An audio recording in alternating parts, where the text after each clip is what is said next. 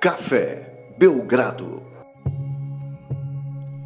Amigo do Café Belgrado, seja bem-vindo a mais um podcast Café Belgrado, dessa vez um Belgradão dominical autêntico. Estamos gravando isso logo após o almoço de domingo e agora o primeiro podcast em que meu amigo Lucas Nepomuceno já tem 35 anos, Lucas. Parabéns, tudo bem? Olá, Guilherme. Olá, amigo do Café Belgrado. Estava preparado para esse parabéns aí, distraído. Obrigado, Guilherme. Obrigado também a todo mundo nas redes sociais que mandou mensagem, alertados pelo Twitter do Café Belgrado, que era meu aniversário. Acabei recebendo muitas mensagens de carinho. É, fiquei muito surpreso, muito feliz. Então agradeço de coração as pessoas que perderam ali alguns segundos da sua vida para me dedicar uma mensagem especial ou até mesmo uma provocação barata, Guilherme, do tipo, espero que você veja um dia, pelo menos, o Phoenix Suns campeão. Uma Eu não vez. entendo porque as pessoas gostam de fazer isso no momento de alegria. Tem que ter uma cutucada no Phoenix Suns, né? Será é o você... yin yang, Guilherme. As pessoas não querem ver ninguém desequilibrado aí numa alegria distraída, né? O correto é a pessoa sempre ter uma alegria moderada. É, porque a alegria nesse contexto internacional, até eu diria, ela precisa ser sempre comedida, né, Lucas? É porque a pessoa que é alegre demais, a tendência é cair na real. E aí, quando vem tudo de uma vez, é muito pesado.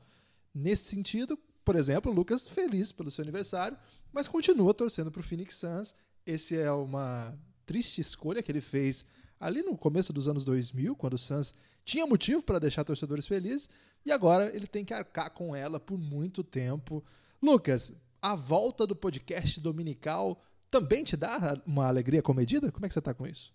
Guilherme, passamos muito tempo gravando praticamente diariamente, então o podcast dominical perdeu aquele charme, aquele glamour, aquela autenticidade, né, de uma coisa, digamos assim, que você vai preparando a semana inteira para participar. Ficou meio como se o Domingão do Faustão passasse todo dia.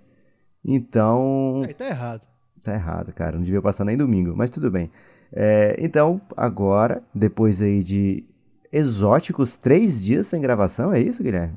Acho que foi, né? Foi o dia da sua. Teve até o pingado, teve o pingado lançado, mas já estava gravado. Então acho que tava sem gravado. gravação foram três dias, já estava é, me tremendo um pouco aí, um sintoma claro de abstinência. Mas agora voltamos com tudo, com Belgradão, NBA, Dominical. Olha, as pessoas não estavam preparadas para isso não. Jamais, né? As pessoas, elas que acompanham o Belgradão, estão acostumadas já a tomar distraído, né? Tem live distraído, tem série distraída, mas um retorno do Dominical. O Dominical foi criado com a presença do coach galego, né, Lucas? Dessa vez o galego não está conosco, inclusive ele está em quadra nesse exato momento que estamos gravando. Ele está dando um sacode aí no basquete cearense. Seu time, Lucas, por acaso, lá na LDB, então o Galego não está aqui conosco para participar do Dominical como de costume. A gente perdeu o Galego para o Flamengo, uma das coisas aí que muitos times do mundo estão passando por isso, né, Lucas? Perdendo jogadores para o Flamengo. A gente perdeu o coach Galego, faz parte, ainda mais depois dessa grande campanha aí da primeira fase da LDB. Parabéns para o Galego, estamos torcendo muito por ele. E estamos aqui para falar de bastante coisa, porque, Lucas, eu estava parando aqui nesse, nessa preparação para o podcast dominical, quando eu me prestei atenção no seguinte fato, assim, até agora a gente comentou de sopetão bastante coisa, trouxe bastante informação, é, análises, estatísticas, é, analytics, mas até agora a gente não parou para sentar e respirar naquela boa conversa de bingo de. Como é que é mesmo aquela que você criou o conceito? Ah, aquela ali é para apoiador, Guilherme. A gente não vai falar o conceito amplamente difundido pelos apoiadores do Café Belgrado aqui de, nesse episódio aberto, que as pessoas não vão nem entender a profundidade do assunto. Ok, mas a gente não parou ainda para respirar, melhor assim, e falar sobre o que encontramos ao final desses caos a gente gravou caos. acho que 15 episódios em julho. Isso quer dizer que a gente falou, falou e não falou nada? Não, pelo contrário. A gente falou muita coisa, mas a gente não respirou, Lucas. Agora é hora de respirar. E como nós encontramos uma NBA pós-respiração? É, parei pensar, é, a pensar nisso, Lucas, quando ontem, distraidamente, mexia no Twitter e recebi uma foto de Russell Westbrook com a camisa do Houston Rockets. Dali em diante eu falei, rapaz, é verdade mesmo, aconteceu mesmo. Preciso chamar o Lucas para a gente conversar, porque de fato a gente vai, a gente tá, vai lidar com uma nova realidade, né? uma nova liga, novas histórias surgindo, muita coisa que, cara, faz, sei lá, um mês era impensável. Se imagina assim, duas, três é, temporadas atrás, coisas assim inimagináveis estão agora diante dos nossos olhos. Então eu queria chamar você, Lucas, para conversar sobre, cara, e a NBA, hein? É o tipo de conversa que as pessoas têm por aí, as pessoas gostariam de ter por aí, e eu, tendo a oportunidade de ter ao meu lado, posso ter aqui no Café Belgrado e eu começo essa questão, essa, essa conversa, Lucas, com uma questão bem objetiva, bem simples e de liberdade de análise. Você vai por aí do jeito que você quiser. Pode ser? Tá preparado? Hum, provavelmente não, mas vamos lá. Lucas, de todas as coisas que aconteceram nessa off-season, qual foi aquela que você mais tomou distraído? Ah, foi Kawhi e Paul George no Clippers, né? Tava com expectativa do Kawhi do que ele ia decidir. Para mim, tanto fazia qualquer uma das opções. Até no, na série Team Needs você comenta, mas por que, que ele iria para o Clippers? Eu fiz uma defesa um, um pouco inconsequente do Clippers, né? Da, da, por onde o Clippers estava indo nos últimos anos, né? Que o credenciavam a procurar um jogador como o Kawhi. Porém, Guilherme, da maneira que foi, trazendo mais um, e esse mais um sendo o cara que ainda estava sob contrato, e aí numa troca que por incrível que pareça, muita gente acha que foi ruim ainda para o Oklahoma City Thunder. Até agora, pessoas ainda pensando que não foi. Não, não deveria ter feito, ou que se não deveria ter feito, é, que poderia ter tentado melhor do que isso. Isso é muito bizarro para mim, porque para mim foi um grande feito do OKC conseguir essa reformulação, mas dessa maneira, a maneira que o Clippers se preparou e olha, Guilherme, ignorou completamente as outras pessoas na free agency, pensando exclusivamente em Kawhi Leonard e fazendo de tudo para trazer. E essa semana agora que passou, o Kawhi apresentado junto com o Paul George para dar aquela dose de realidade, né? E agora realmente aconteceu. Clippers vem aí com um dos times mais fortes para esses playoffs, né? É, agora, o playoff do Oeste é algo ainda mais é, surpreendente, né? cheio de imprevisibilidades do que nos últimos anos. Então não dá para dizer que o Clippers sai como favorito, mas sai certamente como uma das forças da NBA, sai com sua imagem muito fortalecida. Tem o seu risco incluído, pelo tanto de assets que foram colocados no negócio, mas é um grito de liberdade, um grito de independência, um, um grito de Hulk, Guilherme. Hulk? Eu assisti o. Lucas, você recomendou aí que eu assistisse os filmes jovens que você assiste. A experiência não tem sido boa, mas eu tô assistindo, tá? Queria te dizer isso. E assisti o Hulk, inclusive, com o Edward Norton. Aquele do Rio de Janeiro? Aquele do Rio de Janeiro. Como é que e filme nacional pode ser bom, Guilherme? Mas o problema não foi só esse. Tem um, conseguiram um filme do Edward, do Edward Norton, que para mim é um dos melhores atores que existem. Não ficou. Não gostei muito, não.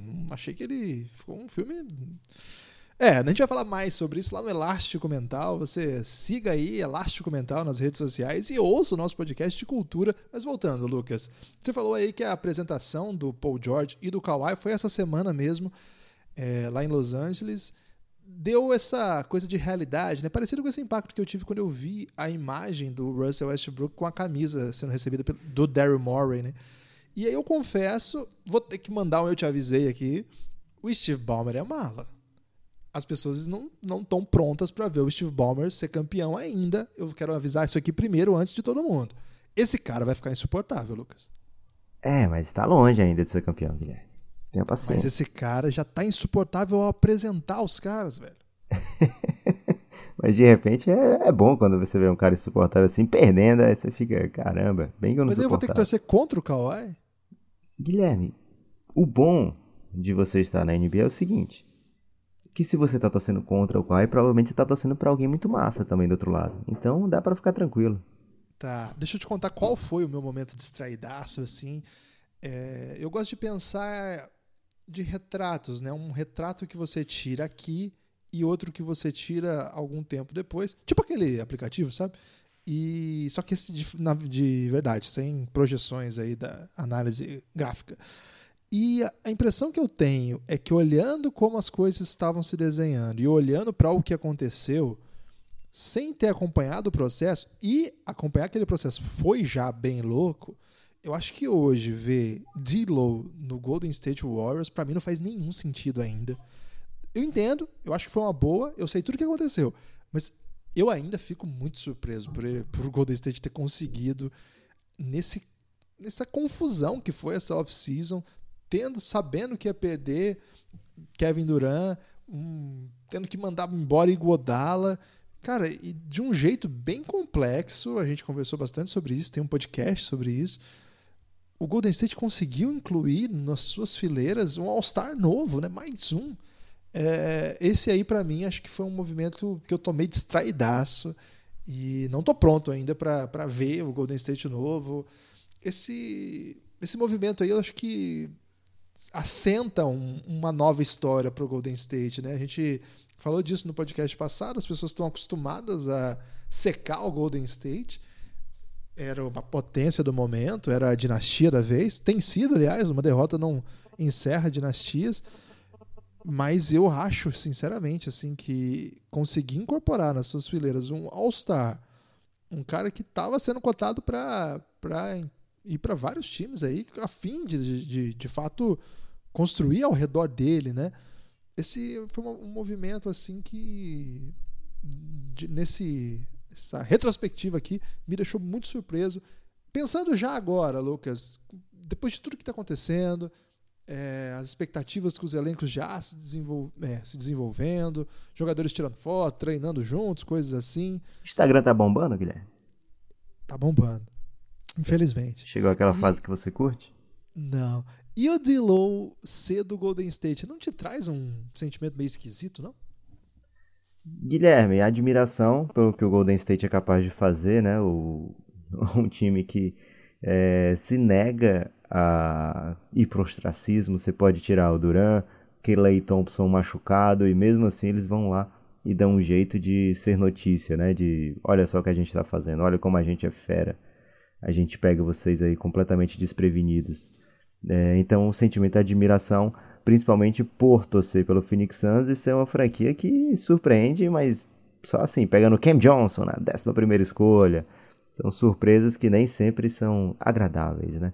Então é um sentimento de é, que dá aquela expectativa para a torcida, porque por um lado você está trazendo esse All-Star que você pretende incorporar, mas mesmo que você não consiga, você tem ele num contrato bem amigável para você e para qualquer outro time por cinco anos, quatro ou cinco anos agora não me, não me recordo bem, acho que são quatro anos.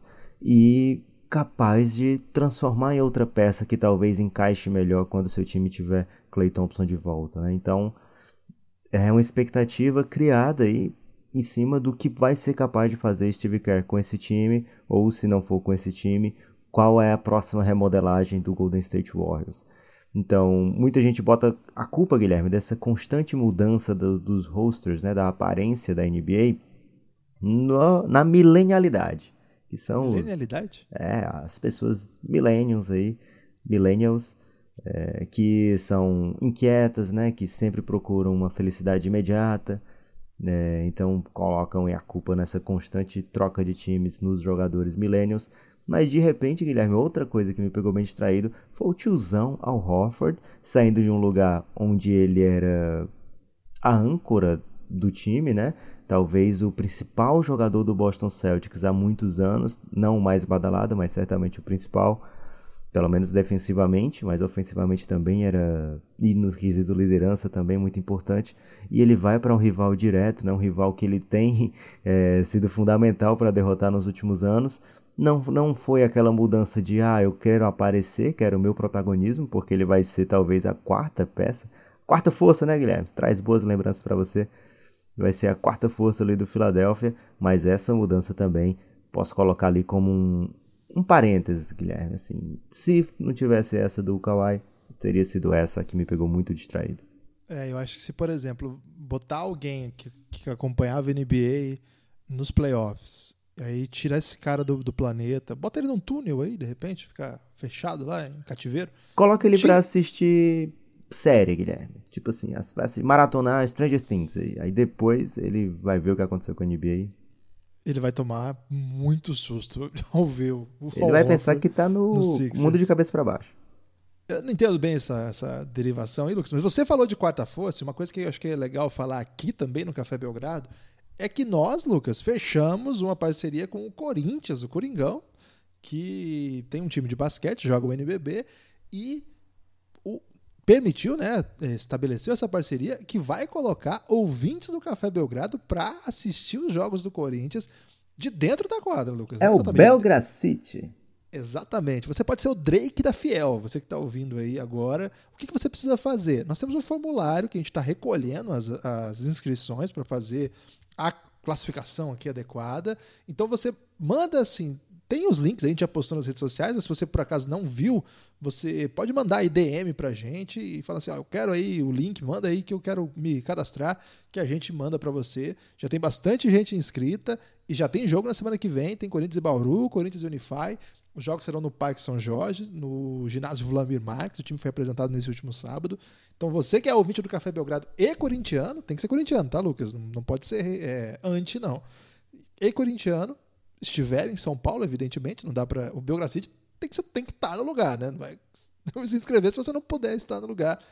Entre em contato conosco aí que a gente vai mandar o formulário e você pode ser o Drake da Fiel. Veja aí que momento do Drake, né? Que pode ser ligado aí a esse grande projeto, cafébelgrado.com.br, apoia o Belgradão, que a chance é maior ainda, mas se você não só ouvinte também tem chance, cafébelgrado.com.br, entre lá, vai ter no mural também essa inscrição, ou mande DM pra gente que a gente te avisa e te encaminha o que você precisa fazer. Lucas, seguindo aqui, já que a gente já foi pro caminho distraidaço, é, uma outra discussão que também eu acho que se impõe é de modo geral, muitas coisas aconteceram, mas de fato, o único time que o ano passado não esteve nos playoffs e esse ano a gente tem certeza, ou pelo menos boa, é, uma noção que quase certamente estará na pós-temporada, é o Los Angeles Lakers. Não existe nenhum outro time que pode dar o pulo do gato desse nível. Claro, vários times aí se reforçaram, muitos deles tentando finalmente entrar nos playoffs. Mas o Lakers já havia uma expectativa de ser uma potência que deu errado e agora inclui em, sua, em seu elenco um dos melhores alas pivôs dos últimos tempos. A gente espera dessa vez não vá flopar isso aí. Agora, a questão que eu te faço é o seguinte, Lucas: e o Lakers é tudo isso mesmo? é tudo isso sim, Guilherme. Não sei nem qual é tudo isso que estão falando, mas certamente é tudo isso, porque é um time com LeBron James e com Anthony Davis. Se você ranquear, sei lá, 10 melhores da NBA, em todas as listas eles devem estar. Se não tá, é porque tá muito errado. E você pode variar essa lista aí, Guilherme, de uma maneira que você coloque os dois em primeiro e segundo e talvez pouca gente possa contestar tal afirmação, né? É, tamanho prestígio que esses dois gozam, né? Tamanho talento que eles possuem, tamanha é, notoriedade dos talentos desses caras. Então, LeBron James e Anthony Davis são sim uma dupla praticamente impensável de você se montar numa liga com 30 times. Porém, está montada essa dupla e ao redor dessa vez um time que faz sentido, né? Um time que encaixa para jogar com o LeBron James, um time que você olha e você fala: "Ah, eu entendi por que, que esse cara está nesse time. Eu entendi por que, que colocaram essa pessoa com esse contrato nessa franquia, né? Porque o do ano passado o Lakers tinha muitas perguntas que a gente coçava a cabeça assim, e principalmente quem tem cabelo coçava mais ainda, tentando entender, e não conseguia, ou quando conseguia. Mesmo se for branco? O meu é branco. Mesmo branco, dá para coçar cabelo branco, né? Não dá é para coçar cabelo que não tem mais. Aí fica mais difícil. Aí você tem que coçar a careca. E às vezes você arranha. É, agora o Lakers trouxe Danny Green, que acabou de ser campeão. Você pode contestar o contrato, mas 14 milhões, mas não interessa. Agora você tem um jogador que é 3D, né? Talvez não esteja, quer dizer, talvez não, não está no seu auge, porém se mostrou um jogador capaz de ser decisivo, né? De, de fazer a balança num jogo de final de NBA pender para um lado, que foi o primeiro jogo do Toronto Raptors lá na Oracle Arena, né? O Danny Green foi maravilhoso nesse jogo. Sem é. contar a incrível folha de serviços prestados no San Antonio Spurs em finais também, né? Aquela Sim. final contra o Miami, ele, ele foi uma das estrelas do time. É, trouxe Avery Bradley, que também precisa se provar que, que pode ser aquele jogador, principalmente do Boston Celtics. mas não deixou de ser um belo defensor, né? Agora vai ter muito espaço para arremessar livre. Vamos ver se ele consegue voltar a ser 3D. O KCP nesse contexto faz sentido. E aí DeMarcus Cousins ainda vem e aparece magrinho, Guilherme. Dá aquela expectativa, né? É, então, esse time do Lakers que tem ainda Kyle Kuzma, com a expectativa de que ele se torne uma peça do Big Trick, o que não veio, né? Não conseguiu o Lakers trazer por troca, nem por contratação direta, então que venha é, de dentro, né? Se vai ser o DeMarcus Cousins, seria uma ótima notícia para quem gosta de NBA, principalmente para o torcedor do Lakers, mas pode ser que o terceiro preponderante do time seja realmente Kyle Kuzma, né? A mão do rei, o jogador que foi capaz ali, Guilherme, de fazer o, a bolinha pender a favor do Lakers e ficar com a quarta posição no último draft. Então, e conquistar o, segundo consta, o coração da Kendall é, Jenner. Mas é, é quente essa história? Porque Não. tem muitos boatos aí.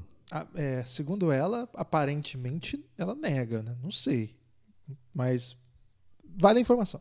É, vamos ficar muito de olho nisso aí que faz sentido. Você é... falou do Queen Cook, hein? eu ia falar, jogadores que foram campeões com o Golden State Warriors, como Quinn Cook, Javel McGee. É, então, o time do Lakers agora é tudo isso, né? Agora, ele deixa de ser tudo isso a partir do momento que LeBron James ou Anthony Davis deixem de jogar. Então, que os dois consigam se manter saudáveis a temporada inteira. LeBron, isso aí foi uma, uma constante na carreira dele. Temporada passada teve aquele pequeno contratempo, digamos assim, que custou muito caro à temporada do Lakers. O Anthony Davis, por outro lado, várias vezes durante a carreira teve contusão. Vamos torcer para que dessa vez consiga se manter saudável e que ajude o Lakers a chegar bem longe. O, no, no meio desse, desse time, o jeito que foi montado, né, é interessante que as, as peças vão vão se vão fazendo sentido, como você falou, mas eu acho que tem um grande elefante na sala, não sei nem se o termo é adequado, que é o Jared Dudley, Lucas, porque é o seguinte, começou a circular na imprensa americana, anota isso aí, o torcedor do Lakers anota esse perigo que, tá, que ao longo da temporada vocês vão marcar o Belgradão, mandar mensagem lembrando dessa frase que eu vou dizer agora. Jared Dudley possivelmente jogará minutos em jogos importantes. E aí reside um perigo. Por quê, Lucas? Assim que ele assinou, todo mundo falou: caramba, o que, que o Lakers quer com o Jared Dudley? começou a circular um burburinho, um, não sei se é um burburinho, não, é um insider mesmo, de que ele teria sido um dos idealizadores dessa ida do, do Anthony Davis para lá e desse elenco que vai sendo montado. E se você trouxe o cara, ele vai querer jogar, Lucas. É, lá no Nets ele jogava. E ao longo de toda a nossa série Team Needs, a gente falou assim: a única coisa que o Nets precisa é ter alguém em quadra no minuto que o Jared Dudley estava jogando. E agora o Lakers trouxe para ele. Agora eu fico pensando aqui, é, para além do folclore, qual time que o Lakers deve mandar a quadra para finais de jogo, né? A gente sempre fala o que importa não são os cinco que começam, mas os cinco que terminam, sobretudo quando o jogo está ali no pau, faltando cinco minutos, três de diferença para um lado ou para o outro. E eu pensei o seguinte, Lucas, eu pensei um time que vai ter evidentemente LeBron, Anthony Davis e Kuzma, Danny Green e o outro eu não sei muito bem. Em geral, é, imagina-se que pode ser o Avery Bradley. Por quê? Porque o LeBron é o ball handler nesse, nesse rolê aqui. Então você não precisa de um Rondo, do Quinn Cook. É, ainda mais no momento, minuto decisivo, né? Mas eu fico pensando que o Bradley, Avery Bradley, fica sendo também uma peça não exatamente coordenada para ofender as pessoas, no sentido de ser uma ameaça ofensiva. Ele já foi um 3D, a gente está querendo que ele volte a ser o 3, pelo menos. A gente gosta muito desse jogador. Quem que você pensa, Lucas, nesse, nesse quinteto? Vai existir esse quinteto ali, afinal? Ou não? Ou o Lakers vai se ajustar a cada uma das situações? Outra questão é, embutida nessa. Estou descartando o DeMarcus Cousins cedo demais? É, Guilherme, pode ser cedo para projetar esse tipo de situação, né? Uma coisa que a gente tem certeza é que LeBron e Anthony Davis estarão em quadra, Caio Kuzma também. Agora, vai muito da mão quente, vai muito do matchup. O Danny Green, por vezes, não esteve em finais de jogos pelo Toronto Raptors. Tem dia que ele está realmente muito mal. E aí é melhor não, não apostar no que ele vai dar a volta por cima justamente na última bola, na última posse. Então, me parece que é meio rotativa essas outras duas vagas, né? Hoje os três realmente são é, o carro-chefe do Lakers, principalmente a dupla, mas o Kyle Kuzma também se credencia para chegar é, botando moral e dizendo essa vaga é minha, faz sentido. E aí pode de repente já ver o Magui estar em quadra, dependendo do matchup, pode ter o Quinn Cook, que é um bom arremessador de três pontos. Jared Dudley é um perigo iminente, Guilherme. Provavelmente vai ter jogo que ele vai estar em quadra e às vezes ele vai tentar distrair as pessoas com coisas do, mundanas, né? Coisas que eu faria na quadra de basquete, às vezes o Jared Dudley tenta fazer, Guilherme. Então, ele é. Ele fica mandando piadas, Lucas, para os adversários? não sei se é assim que eu te imagino em quadro. Mas ele se já. Se alguém te botar em quadro na NBA, você vai chamar os caras e mandar umas piadas. ele já tentou tirar o, o Embiid fazendo umas flopadas históricas, né? É, então. E outra vez ele chegou empurrando, não lembro quem foi agora, mas tentando provocar uma grande confusão nos playoffs. Acho que foi até o próprio Embiid é, para tentar ele ser expulso e mais um, né? O Jared Dudley pode ser o Cocito. Teve isso. Cocito. o Cocito ele entrava em, quadro, em, em campo para ser expulso, mas tentava tirar alguém também, Guilherme. Então... Às vezes até por lesão, como ele fez com o Kaká lá na Arena da Baixada. É, o Cocito não perdoa. ok. É, fica a especulação aí para esse elenco, que para mim parece muito forte também concordo com o Lucas, a lesão de qualquer um dos dois, LeBron ou AD, muda esse time de patamar, mas eu acho que mesmo com lesão de um dos dois, o time ainda é competitivo ali para a oitava vaga, sétima vaga, o que não foi no ano passado, né? O ano passado era um time muito disfuncional, é, mal montado mesmo, né? Muitos jogadores que não matam bola, tal. E ainda teve vez... problema, muito problema extra quadra também, né? Teve. E lesão também, né? De, da molecada, do próprio LeBron. Então, acho que é um time. O torcedor do Lakers, acho que ele pode ficar tranquilo. E agora, Lucas, vem a nova questão que necessitava da entrada do Lakers para trazer uma nova questão. Não é que a gente queria falar do Lakers, né? Falar do Lakers é apenas um, um subtexto para a próxima questão. Uma vez que o Lakers estará nos playoffs,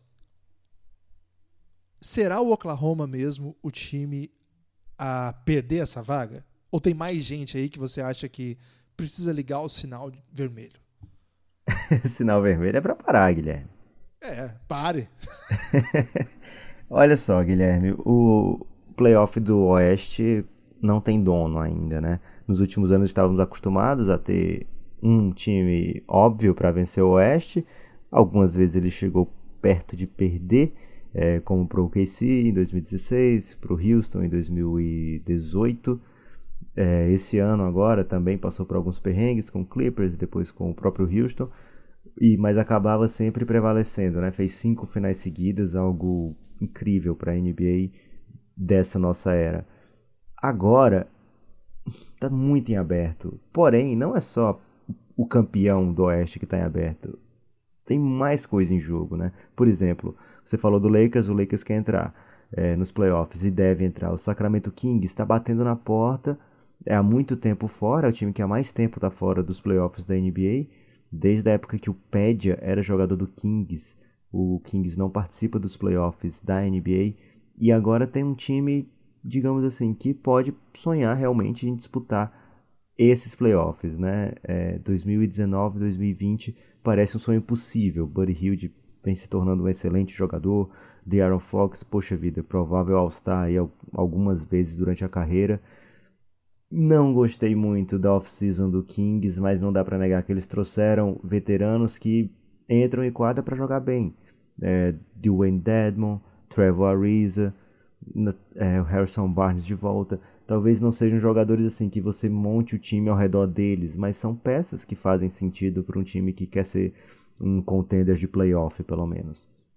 É, falta muito ainda para o Kings ser um time que vai disputar o título da NBA, ou pelo menos o título do Oeste, mas não falta tanto para ser um time que vai lutar por playoff.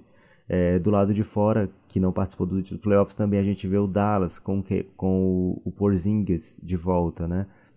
Na verdade, o Porzingis vai estrear ainda pelo Dallas. Ele veio do Knicks é machucado, ainda não jogou e agora vai jogar com o Doncic. É um time também que a gente tem que esperar para ver como é que vem. Talvez não seja esse ano, mas no, o Doncic está pedindo passagem. Daqui a pouco vai ser o ano que ele vai dizer: agora chega, agora vou levar meu time longe. É, talvez seja mais perto do que as pessoas pensam. O New Orleans Pelicans parecia que ia para um, um rumo de reconstrução completa, mas de repente, primeira escolha, aí consegue trocar o Anthony Davis por um belo pacote, que nesse pacote vem Lonzo Ball, vem Brandon Ingram, vem a escolha 4 que eles conseguem transformar em Jackson Reyes, é, Nico Alexander Walker, além do Didi, que foi para a Austrália, mas já já volta. Então, é um time com peças jovens ainda para o futuro, como o próprio Zion Williamson, porém para o presente, é um time que tem J.J. Redick, tem Drew Holiday, tem Derek Favors. Então são jogadores que são acostumados a jogar playoffs. J.J. Redick jogou playoff em todas as temporadas da sua carreira, Guilherme. Então, é, Pelicans tem um time que pode, pode sonhar com chegar lá. Então, que, por que eu estou dizendo tudo isso que esses times estão fora? Porque talvez não seja só o OKC que vai sair. É, eu tenho defendido sempre o San Antonio Spurs como um time que me parece óbvio que vai voltar para playoff, mas talvez falte aquela gordura, né? É, para que você tenha, sei lá, uma contusão de alguns jogos de um dos seus principais jogadores e mesmo assim a vaga venha com tranquilidade. Talvez falte isso para times como o San Antonio Spurs, talvez falte isso para o Portland Trail Blazers na próxima temporada. É, então, é, são, é uma temporada imprevisível, como a maioria delas, no quesito quem vai para playoff, mas ao mesmo tempo muito deliciosa. O OKC me parece um time que tem time para botar em quadra nesse momento, com Chris Paul, com Steven Adams, com Danilo Gallinari é, e outros jogadores que já estavam lá antes, né? Como o Raymond Felton sempre está lá, né, Guilherme? É, mas é um time que. André Roberts. André Robertson, André Robertson, coitado. Parece que agora ele volta, hein? Cara, será que era alguma coisa contra o Westbrook? Pode ser. E tem o Terence Ferguson, que ele tem assim, médias patéticas de pontos, mas toda vez que eu ligo, ele mata a bola. Toda vez que eu tô assistindo, ele acerta uma bola de três. Tem o Gemidal Diallo, né? É, é um time que me parece. E tem muitas escolhas, né? Muito, muito caminho. Então é um time que me parece muito capaz de dar uma guinada e ir para os playoffs, né? De buscar um jogador com uma troca e de repente encaixar o time para o playoff. Porém, o Sam Prest, que é o GM do time, mandou um textão no uma carta aberta à população, Guilherme, dizendo o seguinte: "Poxa, que pena que agora a gente é muito peba". É, que pena que eu fiquei confuso, Guilherme, porque ele tem no time jogadores All-Stars como Chris Paul, Danilo Gallinari, é, o Steven Adams, um excelente center, e ele já está meio que jogando é, a toalha antes de começar a temporada. Me pareceu então que ele vai dar uma guinada, mas não para o lado dos playoffs, uma, mais uma guinada para trás, né? Mais um passo para trás, buscando no futuro dar um, uma corrida para frente, Guilherme. Então, estou esperando aí para a próxima temporada, Galinari trocando de time durante a temporada, talvez antes da temporada começar, mas provavelmente, possivelmente durante a temporada, se juntando a mais um contender, pode ser no oeste, pode ser no leste. Então, é, ainda tem isso para a gente pensar na próxima temporada da NBA, né? Quais são os jogadores que vão ser trocados, que vão mudar a balança, ou que vão tentar deixar um time que tem chance ainda mais forte, como foi o Marc Gasol ano passado pelo Toronto Raptors. Então, jogadores como Kevin Love, o que, que vai rolar com eles? Danilo Gallinari. Então, tem mais isso ainda para a gente curtir nessa temporada. Essa história do, Golden, do Oklahoma eu acho muito boa e acho que é um grande ponto de interrogação por dois motivos, assim. É, primeiro, por vários outros motivos, né? Eu é, acentuo esses dois. Primeiro, o OKC, mesmo se tentar, ele não consegue, se mantiver o elenco como está estabelecido, ser o pior time sequer do Oeste.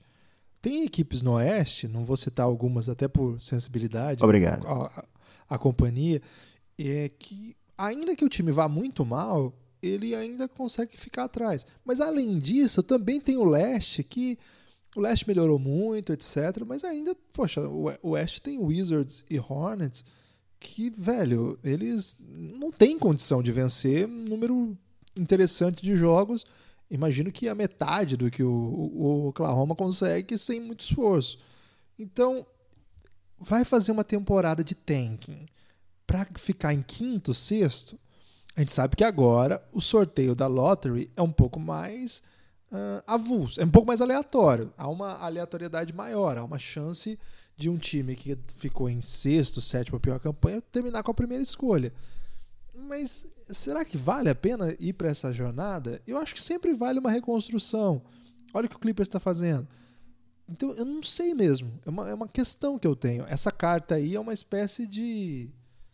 de indicação do que pode vir a acontecer. Mas a gente também não tem certeza. Talvez ele esteja só protegendo o emprego dele, né, Lucas? Porque talvez ele vá tentar alguma coisa, mas sabe que vai ser um pouco mais difícil do que com o Paul George e com o Westbrook.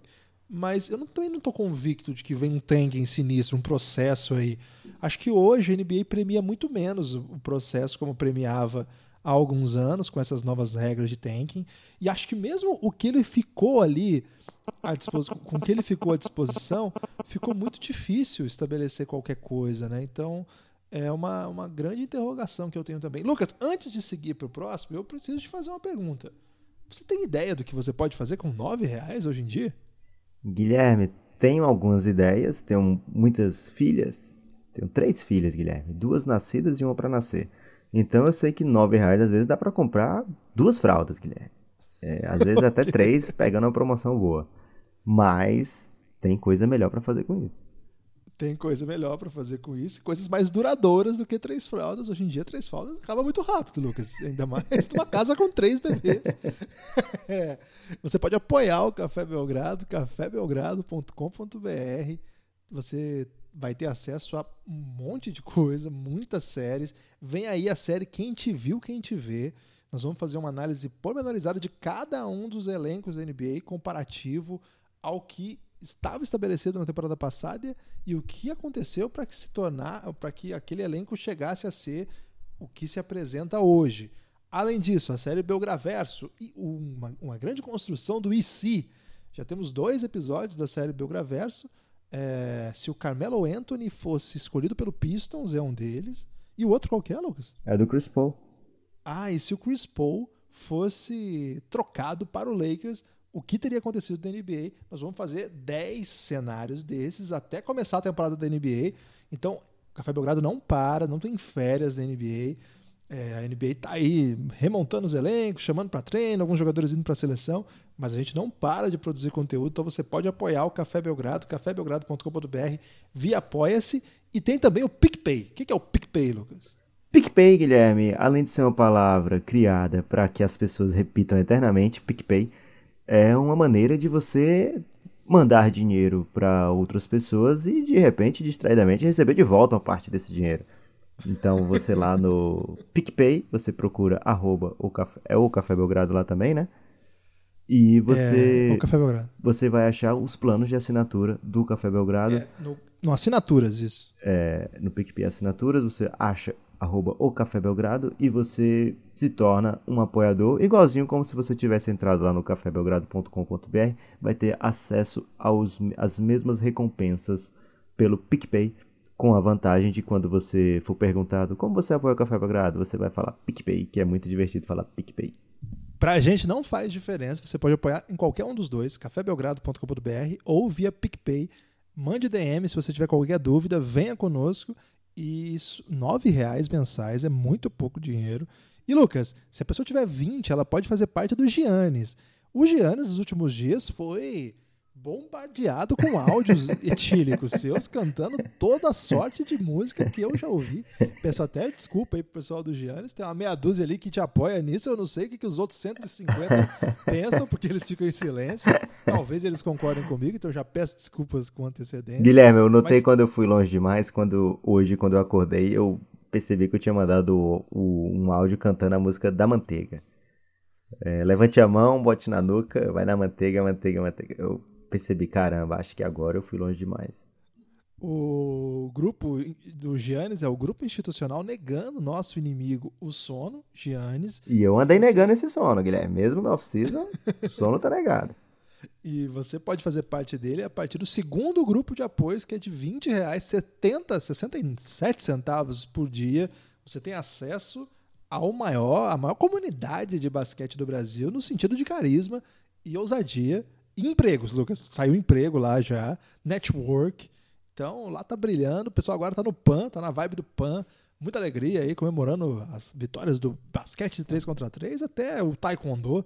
Tem de tudo lá, Lucas. Não tem que falar a verdade. O povo do Giannis é fanático de um. em várias modalidades, não só o basquete. Então, nesse período aí que não tá rolando o basquete, o pessoal entra numas aí de até acompanhar o rugby de 7, Lucas, que é uma espécie de basquete 3 contra 3 do rugby. Caramba, é um perigo, Guilherme. Não sei se dessa maneira então... você tá convencendo, não. Melhor você falar do Belgrade Jobs, que tá rolando lá no Giannis. Que, por exemplo, Felipe Ferraz agora vai ser o DJ de ginásio do Pinheiros. É verdade, isso é uma grande notícia que nós recebemos aí. O Felipe Ferraz, o hitmaker do Café Belgrado, vai ser o DJ de ginásio do Pinheiros. Vai tá preparando ousadias, já estreia na próxima semana. Então você siga lá o Fê Ferraz, é o Felipe Ferraz, é alguma coisa assim, no Twitter. Olha lá que a gente sempre dá RT nele. E ele vai passar todas as datas lá que você precisa para vê-lo em ação. Ele é ousado, Lucas, ele vai brilhar. Ele vai brilhar e ele tá tendo assessoria do Nepopop aí pra escolher algumas músicas para pegar as pessoas assim bem desprevenidas. Mas da manteiga não, né? da manteiga eu não passei pra ele ainda não, Guilherme. Não, o Felipe ele tem muito bom gosto, Lucas. Ele, ele é cantor, né, velho? O cara é artista. Então ele não é. Ah, tem isso também. Lá no Gênesis tem um monte de artista, né? Impressionante. Tem, oito, oito rappers e doze roqueiros. Tem, um, tem o Fernando, que é batera, o hitmaker, que é hitmaker, cantor e dançarino, compositor e tudo mais que você imaginar. E grande elenco, né? Vamos pegar o nome de todo mundo qualquer dia desse, pass vamos passar aqui, que vai sair a Belgrabanda, hein, Lucas? Estou na expectativa aí. a Belgrabanda vem aí cantando apenas hits do Café Belgrado, Belgra Hits. Vamos armar esse caos aí. Continuando, Lucas, dessa off-season ousada, mas off-season caótica, que a gente precisa falar a respeito do seguinte. Guilherme, ano... eu ah. acho uma falta de respeito tremenda. Qual? O quê? Tivemos um campeão, campeão inédito, e até agora nenhuma palavrinha nesse episódio de como vai ser a temporada que vem sobre o time que quer manter o cinturão da NBA? Ah, ele estaria embutido na próxima pergunta, Lucas. Vou, vou, fazer a mesma questão, mas vou fingir que segui seu conselho. Ok usando o Raptors, pode ser? Pode ser. Lucas, a outra questão que se impõe, já mudando de conferência, até agora a gente ficou bastante no Oeste, é o, no, é no Oeste, é o seguinte. O ano passado estava muito estabelecido que o Leste tinha quatro potências. Toronto Raptors, que acabou campeão, a gente nem listava o sempre como primeiro, a gente listava ele no bolo, junto com Boston Celtics, Milwaukee Bucks e Philadelphia 76ers. Os Raptors acabaram brilhando, foram os campeões, mas será que eles conseguem se manter nesse top 4? Ou melhor, ainda existe esse top 4? Como é que tá esse ranking, não, não assim 1, 2, 3, 4, mas esse ranking de tiers do leste hoje, na sua opinião? Guilherme, eu acho que se ampliou um pouco, deixou um pouco Você mais. Gostou da que eu coloquei o Raptors e não mudei a pergunta? Adorei é, me parece agora mais volátil. Me parece que tem um top 2 claro que é perigoso, né? Perigoso quando a gente acha claro demais. Que é Bucks e Filadélfia, me parece que partem na frente das demais forças do leste nesse Você momento. Você acha o Filadélfia, mesmo com toda a mudança ali de elenco? O Filadélfia teve mudança de elenco, mas olha só. Ben Simmons, Tobias Harris, Al Hofford, Joe Embiid, Josh Richardson teve a mudança de elenco, mas é uma mudança que, é, quando terminou, deixou no, no plantel três All-Stars e dois jogadores que todos os times da NBA adorariam ter no seu elenco. Mas eu acho a geometria ruim desse A time. geometria pode ser ruim, é verdade, mas o talento é muito notório para ser ignorado.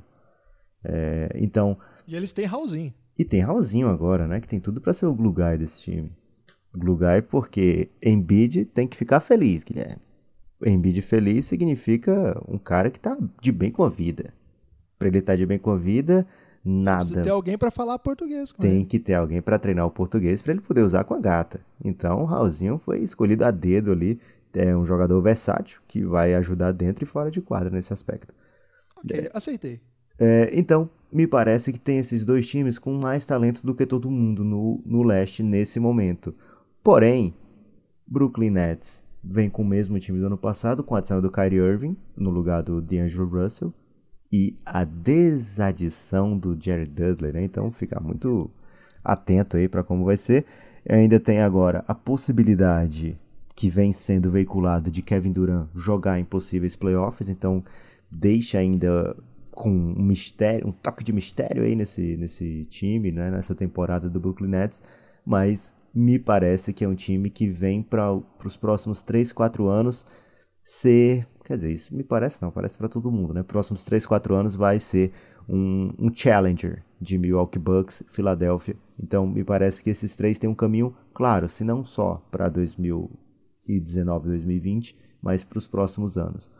Boston Celtics teve que fazer um retooling, porque perdeu o Kyrie Irving, perdeu Al Horford. Porém, conseguiu Kemba Walker e agora... Eu fiquei muito confuso com a expressão que você usou aí. Retooling, né? É tipo pegar as ferramentas de novo. É, okay. Reformar.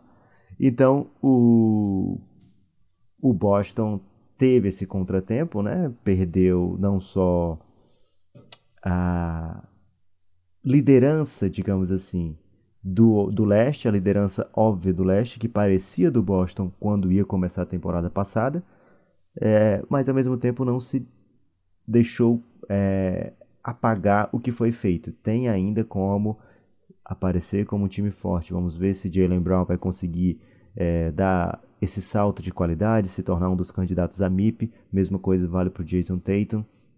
São dois jogadores que está todo mundo de olho aí do, no que, que podem, podem vir a ser. Gordon Hayward, será que está realmente de volta? Vai ser o Gordon Hayward do Utah Jazz? Se essas, todas essas respostas forem sim, o Boston vem se juntar a Milwaukee Bucks e Filadélfia. Se algumas dessas forem não e outras forem sim, né, principalmente o encaixe do Kemba, né, como é que ele vem com Brad Stevens, se vai dar tudo certo, é um time que pode ser também candidato a entrar no bolo. E para finalizar esse bolo, Guilherme, Indiana Pacers e Toronto Raptors. Estão a um movimento que do Pacers pode ser de repente o Oladipo voltar bem da sua contusão e para o Toronto Raptors pode ser uma troca ou Pascal Siakam sair de um jogador MIP para All NBA, segundo time de repente, se ele conseguir dar mais um salto gigante de evolução, esse time do Raptors pode ainda se meter ali. Talvez falte aquele punch para os playoffs, mas pode ser que um time que seja um time que se meta é, com mando de quadra para playoff. Ainda tem por lá jogadores como Kyle Lowry, Pascal Siaka, Marc Gasol. Vamos ver como volta o Odiano Nobe. Então é um time que ainda pode fazer uma troca, conseguir de repente um jogador é, que se venha para ser titular nesse time. Já pensou se de alguma maneira o Toronto Raptors consegue o Bradley Beal? É outra, outro time para a gente olhar. É, então, o Toronto está a um passo, digamos assim, de voltar a ser um contender, pelo menos por mando de quadra. Mas não é um time que eu vejo como fora do baralho, né? Não é um time que eu vejo como foi campeão e acabou rapidamente. É um time que eu acho que para os próximos anos vai estar disputando, vai, vai buscar uma maneira de voltar a disputar o leste, porque o Masai é o Masai. O Masai é o Masai. É, tô contigo. Acho que tem um, um acho que o Bucks está acima dos demais, assim. Acho que eles estão. Desculpa, Depois... faltou falar do Miami Heat. Miami Heat é mais um que trouxe, trouxe um All-Star, um All-Star de fato, né? Que é o Jimmy Butler trouxe para o seu elenco esse, esse All-Star e pode ser que surpreenda todo mundo, porque tem um técnico excelente. É, você tem um técnico muito, muito superior de a, a maioria, já te deixa numa condição boa. É, então, me, eu vejo com curiosidade o que vai ser esse Miami Heat. Talvez não seja um contender de fato pelo título, mas pode ser um time que vai estar na frente de alguns desses que eu comentei até agora, que foram seis, mas o Heat pode ser essa força escondida. Então, eu estava te falando do Bucks, é, me parece que eles estão um nível acima dos demais, já vem da melhor campanha, mas acho que eles têm que responder algumas questões também, né, Lucas? É, o ano passado foi um ano e tanto, e já conseguiram um MVP no primeiro ano do técnico novo em casa, né? O coach Bud chega, reestrutura o modo do time jogar e o Gianni já entrega uma temporada de MVP. O Giannis ele é maníaco, a gente sabe que ele vai vir de novo aí para uma temporada monstruosa. O time conseguiu trazer de volta Chris Middleton, Brook Lopes, Bledsoe, é, a base ali do, do, dos coadjuvantes, mas perde Brogdon. É, é uma é um, uma peça que estava machucado, mas quando ficou fora o time não jogou tão bem. Quando volta mostrou sua relevância. Conseguiram as peças tipo Kyle Corver, que eu não estava pronto para vê-lo lá. Eles trazem de volta o George Hill, pagando até um pouco acima, né? Apostam nos jogadores que estavam fora. Lucas, eu quero ver esse time, esse segundo ano, assim. Eu acho que vai ser um time que dessa vez todo mundo já espera bastante coisa, então é um time que vem como favorito. A gente acho que foi numa live, né, que as pessoas perguntaram quem que ia ser. O... Não, foi no último podcast mesmo. Qual time vai ter a melhor campanha da NBA? E nós dois apostamos no Bucks. Então, eu acho que o Bucks precisa dessa temporada de afirmação, né? Nunca é simples você repetir grandes feitos. Nunca é simples você voltar e entregar de novo. Esse ano ainda o Giannis vai jogar Copa do Mundo de basquete, ou seja, as férias dele estão um pouquinho diferentes. Isso, querendo ou não, muda a periodização, o jeito que o trabalho é, começa a ser estruturado. Fisicamente, como que o Giannis vai entregar é, a sua o seu auge físico, se ele se preparou para estar forte na Copa do Mundo, isso significa um outro trabalho físico para começar a NBA e periodizar de novo.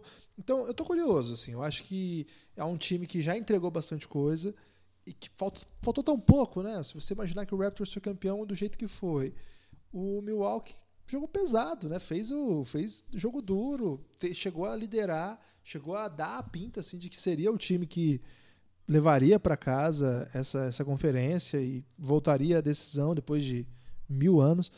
Então, acho que é um, é um. Tá todo mundo de olho no Milwaukee, né? É uma coisa inusitada, assim, é uma frase que eu falo até com certo tom de incredulidade. Todo mundo está de olho no Milwaukee, mas é esse. E o Bucks tem um move para fazer, né, Guilherme? Qual é? O Bucks tem a oportunidade de convencer Robin Lopes a usar o mesmo cabelo de Brook Lopes e causar o pandemônio na defesa adversária. Porque o que, que o Brook Lopes faz? O Brook Lopes abre um espaço gigante para o Giannis, porque ele fica lá na linha dos três e o Big tem que marcar o Brook Lopes, não pode dar o espaço, senão ele manda a pera. O time sofre quando ele vai para o banco, mas agora não precisa mais sofrer, Guilherme, porque basta colocar o Robin Lopes com o mesmo penteado que as pessoas vão pensar que ele está marcando o Brook Lopes e vão continuar deixando o garrafão aberto. Então, com esse move, o Bucks tem tudo para levar tudo, Guilherme. Não tinha pensado nisso e agora uma vez que você abriu esse caminho, eu fico pensando se não dá para fazer a mesma coisa com o Tanassis Antetokounmpo. Mas o drama é que o grego tem que ficar com bola na mão, Guilherme. e aí eles vão perceber é. que não é o Tanassis. Mas de repente, ali para descansar um pouquinho o Giannis, você bota o Tanassis e o pessoal pode confundir que é o mesmo, mandar um double team e assim que ele pega a bola ele já solta, aí não dá trabalho. Eu prefiro confiar no, no combo que já está na NBA há mais tempo. Tá. Lucas, dentro desse time aqui, tem algumas peças que eu queria a sua opinião a respeito. É... Dante DiVincenzo e DJ Wilson. Esses caras vão entrar de vez na rotação, vão ser peças importantes, vão ser nomes que nós vamos falar deles ao longo desse ano bastante? Guilherme, vai depender um pouco. A temporada da NBA é muito longa, é grueling, né? Que é uma palavra Inglês necessário é interessante. Você está usando os ingleses desnecessários que já estão superando um pouco o, o, a notoriedade popular está indo já para um terreno meio íngreme, Lucas. Eu sugiro que você use palavras mais Guilherme, as pessoas estão mais familiarizadas. Eu tenho uma responsabilidade grande porque o Fábio Malavasi, quando me manda o parabéns, feliz aniversário, ele manda obrigado, meu professor de inglês. Então eu não posso aqui é, me negar a aumentar o vocabulário dessas pessoas que usam o Café Belgrado, inventando, inventando não, contando para os seus pais, familiares, seus pares, dizendo o seguinte: não, não é só distração, não é só basquete, também estou aprendendo aqui. Então eu tenho que mandar umas palavras que a pessoa vai lá procurar e aprender para saber o contexto que deve ser usada. Então a temporada da NBA tem esse lado grueling, então vou precisar sim de jogadores para revezar, né? Para o meu elenco poder rodar, para eu poder, olha só a importância que foi o load management do Kawhi Leonard ano passado. Uma palavra, essa sim uma expressão criada especificamente para o Kawhi Leonard, as pessoas fizeram piada disso aí, Guilherme, por até chegar playoff, né? Que história é essa de load management? Fizeram muita piada, principalmente na gringa, e depois todo mundo ficou agindo como se é, tinha que ter feito isso mesmo, isso é uma grande ideia, é, ótimo, ótimo pensamento aí do Toronto e do Kawhi, mas fez realmente um pouco de diferença, né? Lógico que você podia fazer todo esse load management, como o próprio Golden State faz durante a temporada inteira, de ter problemas de contusão na reta final. Mas um jogador que tem problemas crônicos, ou pelo menos que vinha de uma temporada muito conturbada fisicamente, precisava desse descanso, fez muito sentido o que o Toronto fez. Pode fazer sentido também para o Milwaukee Bucks. Algumas das peças já tem uma rodagem grande, né? Brook Lopes, George Hill são jogadores com mais de 10 anos de NBA. Robin Lopes, mesma coisa. Wesley Matthews que trouxeram. O Kyle Korver que trouxeram, tá desde 2003 na NBA. Então, vai, vai sim ser um time que tem que rodar. E esses e como usou cota de família, Guilherme, no time, vai ter que botar todo mundo para jogar, porque nem sempre a família vai estar tá pronta. É, mas o, os caras que estão ainda, digamos assim, começando a carreira, mas que precisam se provar antes que a carreira acabe muito rápido, esses sim vão ter que mostrar muita coisa. Sterling Brown foi um que ano passado, depois da lesão do Brogdon, teve o seu role. Não foi um grande jogador, mas também não comprometeu. Não foi aquele cara que, ah, tem que me livrar imediatamente dele.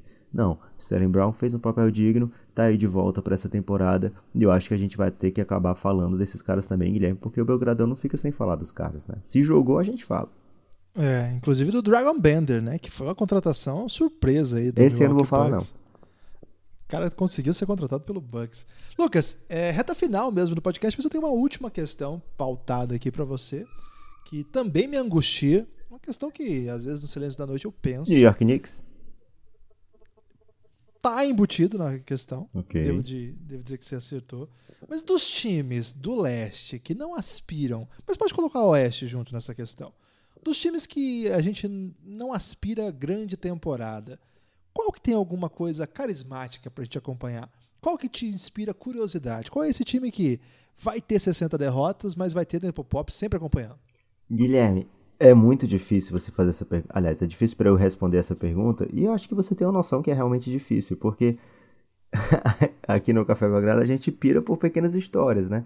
Então, por exemplo, o Phoenix Suns, o que, que vai acontecer com a temporada de Devin Booker, né? Como ele vai se tornar o, um jogador que vai aspirar a ser All-Star? Será que ele vai tentar ficar para sempre aí no Phoenix Suns, tentar levantar essa franquia sozinho? Mesma coisa com o Anthony Towns. É, no lado do Memphis, por exemplo, Jaren Jackson Jr., Jamoran, é, principalmente o JJJ, um jogador que eu, poxa vida, admiro muito, acho que vai ser um superstar na NBA. Do Dallas, Doncic e KP, é, o porzingão da massa, né? É, como eles vão reagir a essa realidade onde eles são jogadores muito, muito vangloriados, digamos assim, acostumados a serem elogiados e se os dois vão levar o time para onde? Para 30 vitórias? Para 25? Então, é também um, mais uma história que eu quero acompanhar de perto, né? Então, se for para escolher uma dessas, pelo menos uma por conferência, eu vou ficar do lado do leste com meu filho adotivo, obviamente, John Collins. Será que ele vem para All-Star nessa temporada? É, e o Trae Young, como é que ele vai ser? Ele vai ser, vai dar mais um passo além? Ele vai se tornar alguém que você pensa, caramba, eu estava muito errado sobre ele. É, ele, esse menino, é um jogador para você construir realmente o time em volta dele. Será que ele vai dar esses sinais ou não? E do lado e do lado do oeste, eu acho que tem que ficar com o JJJ de Amoran, porque esse esse quesito aí de 60 derrotas, eles conseguem com, vão conseguir com louvor, Guilherme. é, e ao mesmo tempo, é uma dupla que eu quero muito ver em quadra. Quero ver também o Brandon Clark. É, se sobrar tempo para o Bruno Caboclo, quero ver também ele se desenvolvendo. É, então, o Memphis, um time que foi o menos sexy, digamos assim, por muito tempo na NBA, no sentido do, do basquete, né, aquele grit and grind e não aquele showtime. Agora ele me inspira de uma maneira que eu sei que eles vão perder, mas eu quero ver para onde é que esses jovens estão indo, né? O que, é que eles podem se tornar é realmente um time que eu vou ficar muito de olho mesmo com a avalanche de derrotas que vão vir. E você? O, no, no, meu caso, é, dos, dos times que eu acho que vão, vão flertar ali com a o fundo da tabela, né? Com, com o chão. Eu acho que o Knicks é uma história muito legal de acompanhar. Tô muito surpreso, Guilherme. Eu acho que eu tô, eu tô assim, é, ansioso mesmo para ver RJ Barrett, Kevin Knox e grande elenco em quadra, com Mitchell Robinson bem, Julius Randle fazendo. Eu acho que o Julius Randle vai virar uma super estrela do Caramba. jornalismo nova, York, nova Yorkino, não da NBA. Mas acho que os caras vão comprar a ideia dele, sabe? A imprensa nova Yorkina. Eles estão nessa, Lucas. Eles compram qualquer coisa mesmo. E eu acho que o Julius Randle vai dar motivos assim para o pessoal se empolgar. Eu poderia citar o Chicago Bulls, mas eu não acho que o Chicago Bulls vai ter só 20 vitórias, né? Então eu tô indo mais para esses times bem lamentáveis. Vai ter hora para falar do Bulls aqui, falando de bastante time já. Mas já chegou a hora de falar os destaques finais, Lucas. Você tem algum? Caramba! Distraidamente chegou o fim desse episódio. Dominical normalmente tem muito tempo, Guilherme, então achei que ia demorar mais. Porém, se já é para trazer um destaque final, o meu destaque final é o seguinte: pensar, você amigo ouvinte, por favor, pense qual jogador que não tem nenhuma chance hoje de levar o seu time ao playoff, que você acha que vai estar jogando playoff por um contender lá na frente. Esse jogador pode ser o fiel da balança. A NBA está num ano onde não tem, não tem um favorito absoluto. A NBA está num ano onde tem uns oito times pensando esse é meu ano. E quando tem time pensando esse é meu ano, ele vai lá e troca pelo Marcasol, Guilherme. Então, estou preparado, estou me preparando, na verdade, para uma trade deadline onde uns oito times, pelo menos uns quatro, vão atrás desse jogador que esse aí vai me ajudar a ser campeão. Esse aí eu tenho que trazer. Então estou esperando muita loucura de trocas nessa temporada ainda.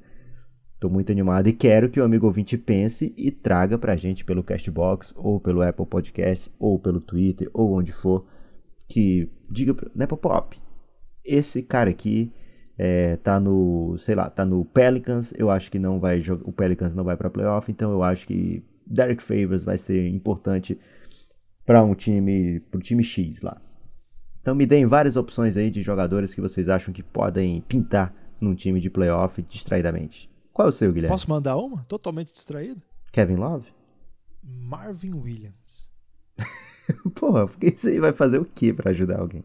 Porra, ele mata a bola, ele joga aberto. Caramba, você criou uma expectativa em mim que eu pensei, cara, vai vir um All-Star bizarro aí, massa. e de repente então Marvin Williams, fiquei muito triste, Guilherme.